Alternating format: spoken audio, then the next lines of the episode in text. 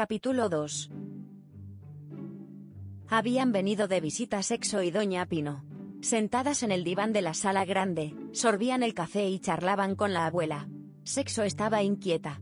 La abuela parecía más calmada, aunque no lograba ocultar cierta alarma interior. Doña Pino, menuda, toda vestida de negro, meneaba continuamente la cabeza canija y tras cada palabra de sexo repetía como espantada. Es la hecatombe.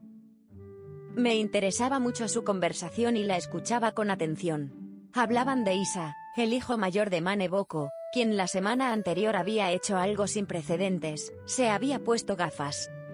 Cuando me lo dijeron no podía creerlo.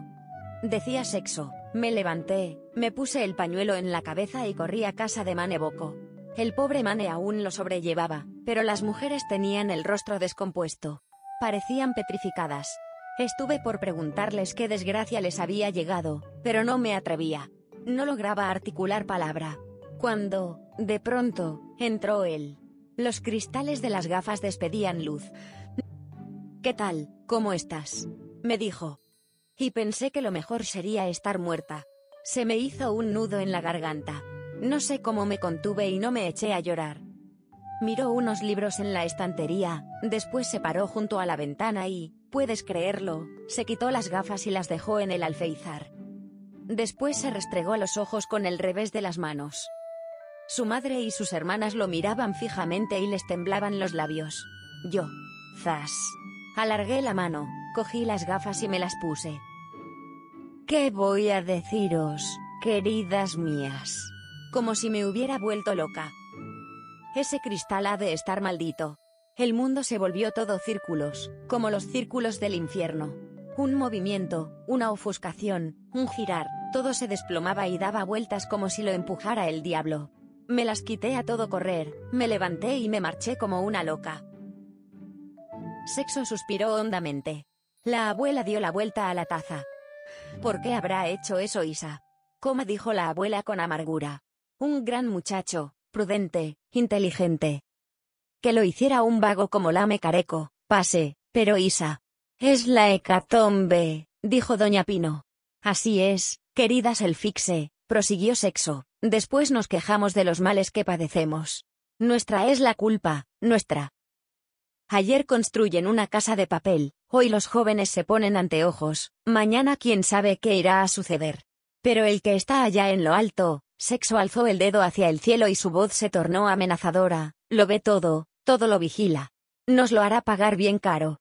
Es la hecatombe, dijo doña Pino. Cuando Sexo mencionó la casa de papel, volví sin querer la cabeza hacia el barrio de Jobec, allí donde aquella extraordinaria casa de fibra, edificada unas semanas antes por los italianos para sus monjas, se erguía entre las severas casas de piedra, extraña e incompatible. Esta construcción insólita desazonó durante largo tiempo a mucha gente. ¿Qué es esta casa de papel? Decían las viejas que habían visto mundo y habían llegado hasta Turquía. Hemos visto muchas cosas, pero jamás oímos hablar de casas de papel. Son cosas del diablo. Juzgaban ahora al hijo de Maneboko con las mismas palabras pavorosas que habían utilizado entonces con la casa de fibra. ¿Por qué, oh monstruo? Te has empeñado en ver el mundo del revés. ¿Qué ha pasado para que te rebeles y nos envenenes la existencia? Hablaron largamente de aquel asunto y yo las escuchaba con atención, pues lo que había hecho el hijo de Maneboko estaba relacionado con un secreto mío. También yo me había puesto varias veces uno de aquellos vidrios malditos. Lo había encontrado en el viejo baúl de la abuela y, jugando con él, me lo llevé un día al ojo. Para mi sorpresa, vi de pronto cómo el mundo se trastocaba. Bruscamente, los contornos de las casas se tensaron, se redujeron, se tornaron implacablemente nítidos. Durante largo rato, mientras sostenía el cristal pegado a un ojo y cerraba el otro, observé el amplio panorama que se divisaba desde nuestra casa. La visión era sorprendente. Se diría que una mano invisible, como un cristal opaco, hubiera velado hasta entonces el mundo, que ahora se desplegaba ante mí flamante, diáfano. De todos modos, no me gustó el mundo así. Estaba acostumbrado a verlo siempre tras un soplo de vaho, en el que sus contornos se fundían y se disgregaban libremente, sin preocuparse demasiado por las reglas que determinan la definición de los límites. Como si nadie pidiera cuentas a los aleros de los tejados, a las calles o a los postes del teléfono por su leve alejamiento de sus posiciones establecidas. Y sin embargo, a través de ese vidrio redondo, el mundo me resultó rígido, prisionero de formas y ataduras, avaro, incapaz de ofrecer otra cosa que lo ya existente. Semejante a una casa en la que todo, el aceite, el agua, la harina, está calculado al milímetro y nada sobra ni nada se derrama de manera accidental. No obstante, el cristal me fue de gran utilidad para ver películas. Antes de ir al cine lo lavaba con agua y lo guardaba en el bolsillo. En cuanto apagaban las luces de la sala, lo sacaba y me lo colocaba en el ojo derecho, cerrando el izquierdo. De regreso a casa nadie entendía por qué uno de mis ojos estaba siempre como paralizado. Una tarde, dos gitanos a los que había llevado al cine me miraron con gran extrañeza cuando saqué el cristal y después, durante la proyección, escuché cómo murmuraban varias veces entre sí. Será un espía. Es la hecatombe, exclamó de nuevo doña Pino. Pero ya habían comenzado sus charlas habituales y aburridas acerca de las apreturas económicas, que no me gustaba escuchar. Para entonces ya me devanaba los sesos intentando comprender cómo es que las personas solo veían con los ojos y no con los dedos también, o con las mejillas o con alguna otra parte del cuerpo. A fin de cuentas, los ojos no eran sino un pedazo de carne más de nuestro cuerpo. ¿Cómo era que el mundo se metía allí dentro? Cómo no reventábamos con toda esa gran masa de luz, extensión y colores que se derramaba sin descanso en nuestro interior a través de los ojos. Hacía tiempo que me atormentaba el enigma de la visión. Sobre todo el misterio de la ceguera, ante la cual sentía verdadero espanto. Quizás ese miedo se debiera al hecho de que la mayor parte de las maldiciones que escuchaba tenían como objeto los ojos. Al mirar en una ocasión el lavabo embozado, el desagüe me pareció un ojo ciego, Así es como se ciegan los ojos, pensé. El flujo de luz, repleto de imágenes disueltas, no consigue pasar por los orificios de los ojos y eso es la ceguera. Vape el ciego, el trovista de la ciudad, tenía justo una humedad oscura así en las cuencas de los ojos. ¿Ver? ¡Qué cosa tan inexplicable! Vuelvo mi cara hacia los barrios bajos de la ciudad y mis ojos, como dos bombas poderosas, comienzan a aspirar la luz y las imágenes, tejados, chimeneas, alguna higuera aislada, calles, transeúntes. ¿Sienten ellos que yo lo aspiro? Cierro los ojos. Stop. El flujo se detiene. Abro los ojos. El flujo continúa. Tras una noche agotadora, los aleros de los tejados parecen haberse acercado extraordinariamente unos a otros. Están mojados. Las lajas de piedra se alinean con una repetición torturante. Cae sobre ellas una luz débil. Bajo los tejados se retuercen las calles y las callejuelas, por las que caminan unos pocos transeúntes, algún aldeano con su caballo, algún cura, viejas vestidas de negro que van de visita. La calle de Baroche remonta la pendiente con esfuerzo, mientras a su derecha desciende bruscamente la de Jobec, la cual, tras alejarse de la casa de fibra de las monjas italianas, como si en ella se albergase la peste, viene a estrellarse en la calle de Baroche, momento en que, como consecuencia de la colisión, ambas se tuercen. Más allá, el callejón de los locos, ciego y obstinado, se abalanza sobre la coqueta calle del Liceo, pero en el último instante esta burla astutamente el golpe hurtándose a un lado. Entonces el callejón de los locos, como en busca de pendencia con las otras calles, se deja caer cuesta abajo y atraviesa el barrio haciendo los más bruscos y sorprendentes desvíos. Entre esas curvas esperaba yo que apareciera Ilir, el otro hijo de Mane mi más íntimo compañero. En cuanto lo vi venir, bajé a todo correr las escaleras y salí a la calle, ¿Vamos al matadero? Dijo Ilir. No hemos estado. Nunca. ¿Al matadero? ¿Para qué? ¿Cómo? Para ver. Ver cómo descuartizan las vacas y las ovejas. ¿Qué se puede ver en un matadero? No hay más que ver las carnicerías. Reses colgadas de un gancho, unas patas arriba y otras patas abajo. Las carnicerías son otra cosa, dijo Ilir. En el matadero es distinto. Allí ves cómo las matan. Aquello no es una tienda. ¿Me entiendes? Aquello es el matadero. La palabra matadero era una de las más utilizadas en los últimos tiempos y con un sentido no muy preciso. La semana pasada, a los matarifes se les escapó un toro de las manos y salió corriendo enloquecido, prosiguió Ilir.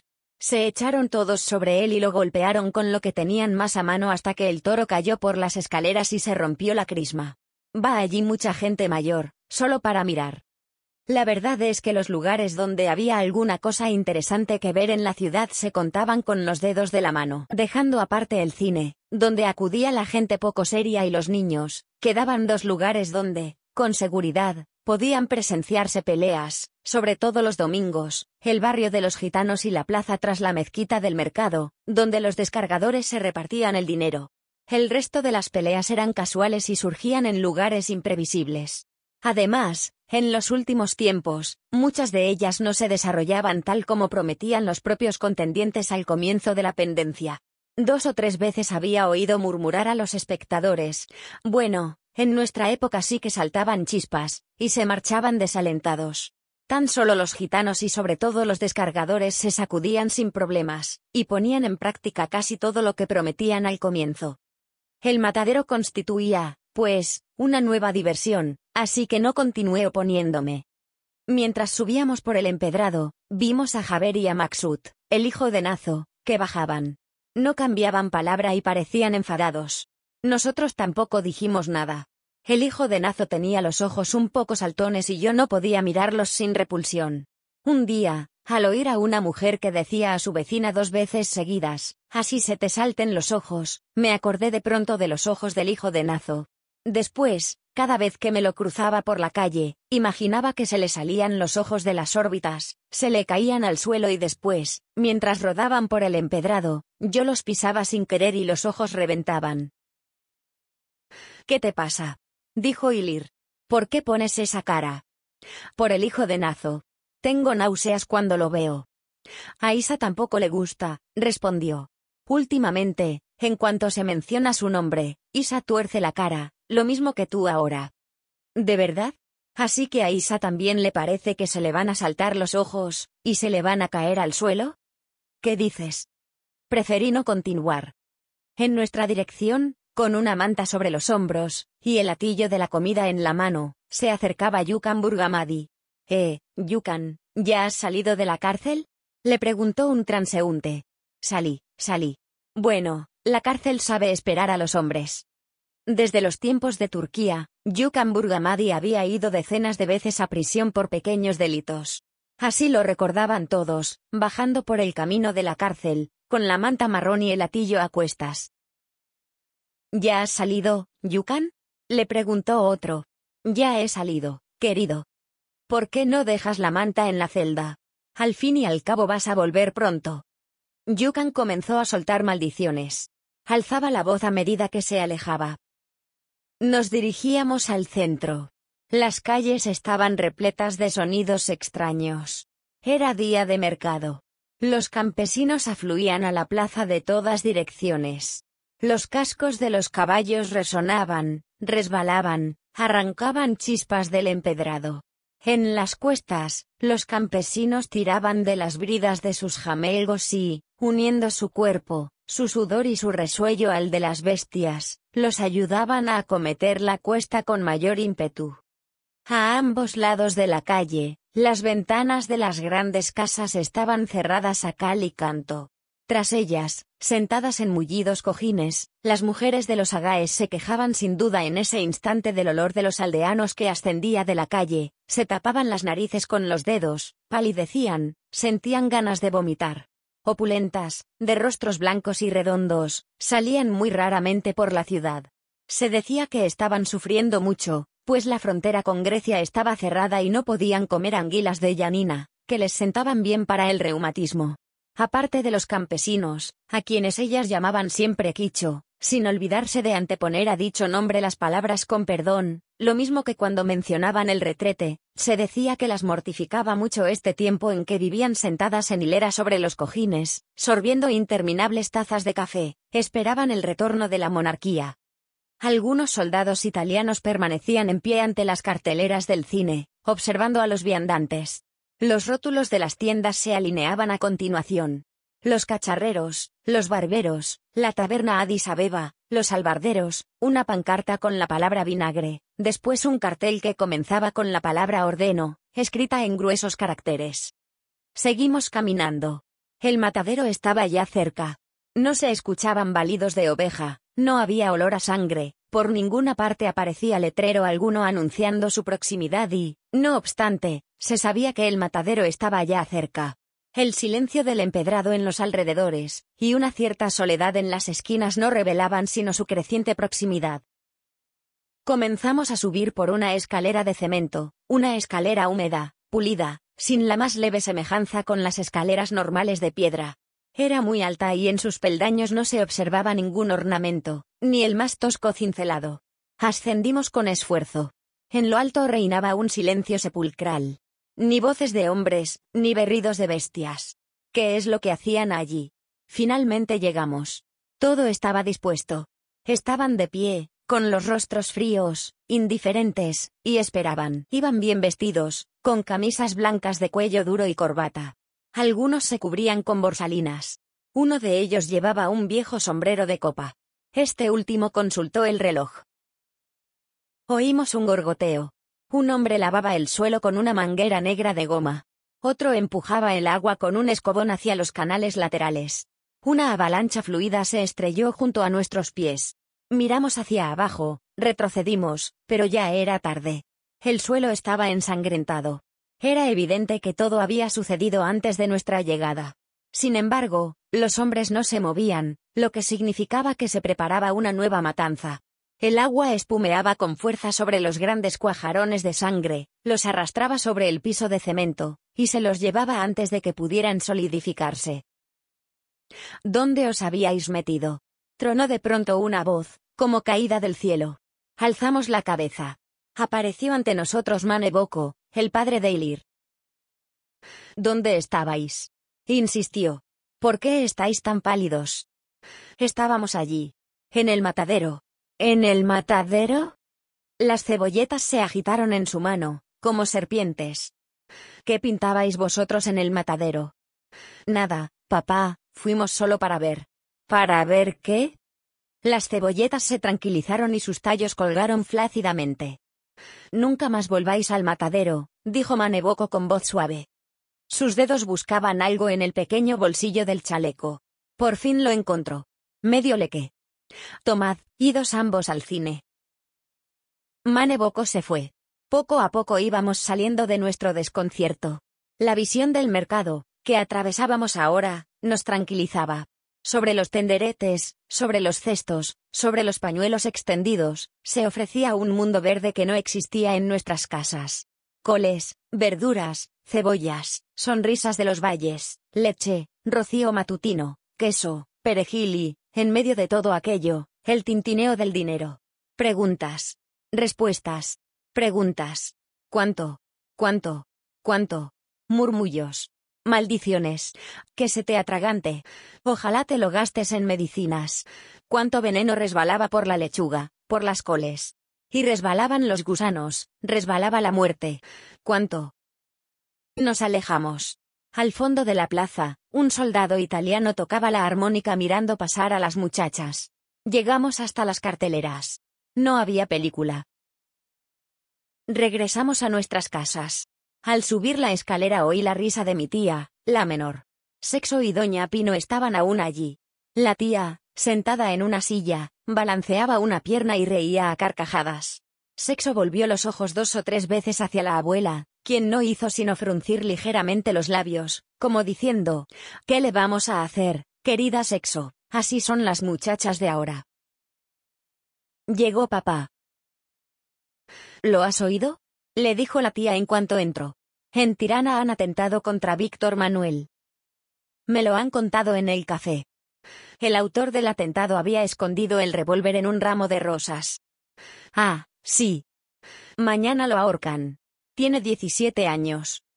Oh, esos pobres muchachos, exclamó la abuela. Es la hecatombe. Qué pena que no acertara, dijo la tía. Se lo impidieron las rosas. ¿Qué sabes tú de todo eso? dijo mamá casi con reprobación. Lo sé, dijo la tía. Sexo se puso el gorro y, tras despedirse, se fue. Poco después se marchó también doña Pino. Subí a la segunda planta. Había cierta animación en las calles. Regresaban del mercado los últimos viandantes. Maxud, el hijo de Nazo, llevaba bajo el brazo un repollo, que parecía una cabeza cortada. Tuve la impresión de que sonreía para sus adentros. Los campesinos habían comenzado a marcharse. Poco más tarde, las calles de Barosh y de Palorto, las de Azmurat, de Chetemel y de Zallí, la carretera y el puente del río se llenarían de sus negras pellizas, que se alejarían y se alejarían en dirección a sus aldeas, que nunca llegaban a verse. Como un caballo amarrado al palenque, esa tarde la ciudad devoraría el verdor que habían traído. Aquella materia verde y suave que habían traído consigo, el rocío de los prados y el resonar de las esquilas, eran demasiado escasos y resultaban incapaces de suavizar tan siquiera un poco su aspereza. Los aldeanos se iban. Sus pellizas negras bailaban ahora bajo el crepúsculo. El empedrado despedía las últimas chispas de irritación bajo los cascos de los caballos. Era tarde.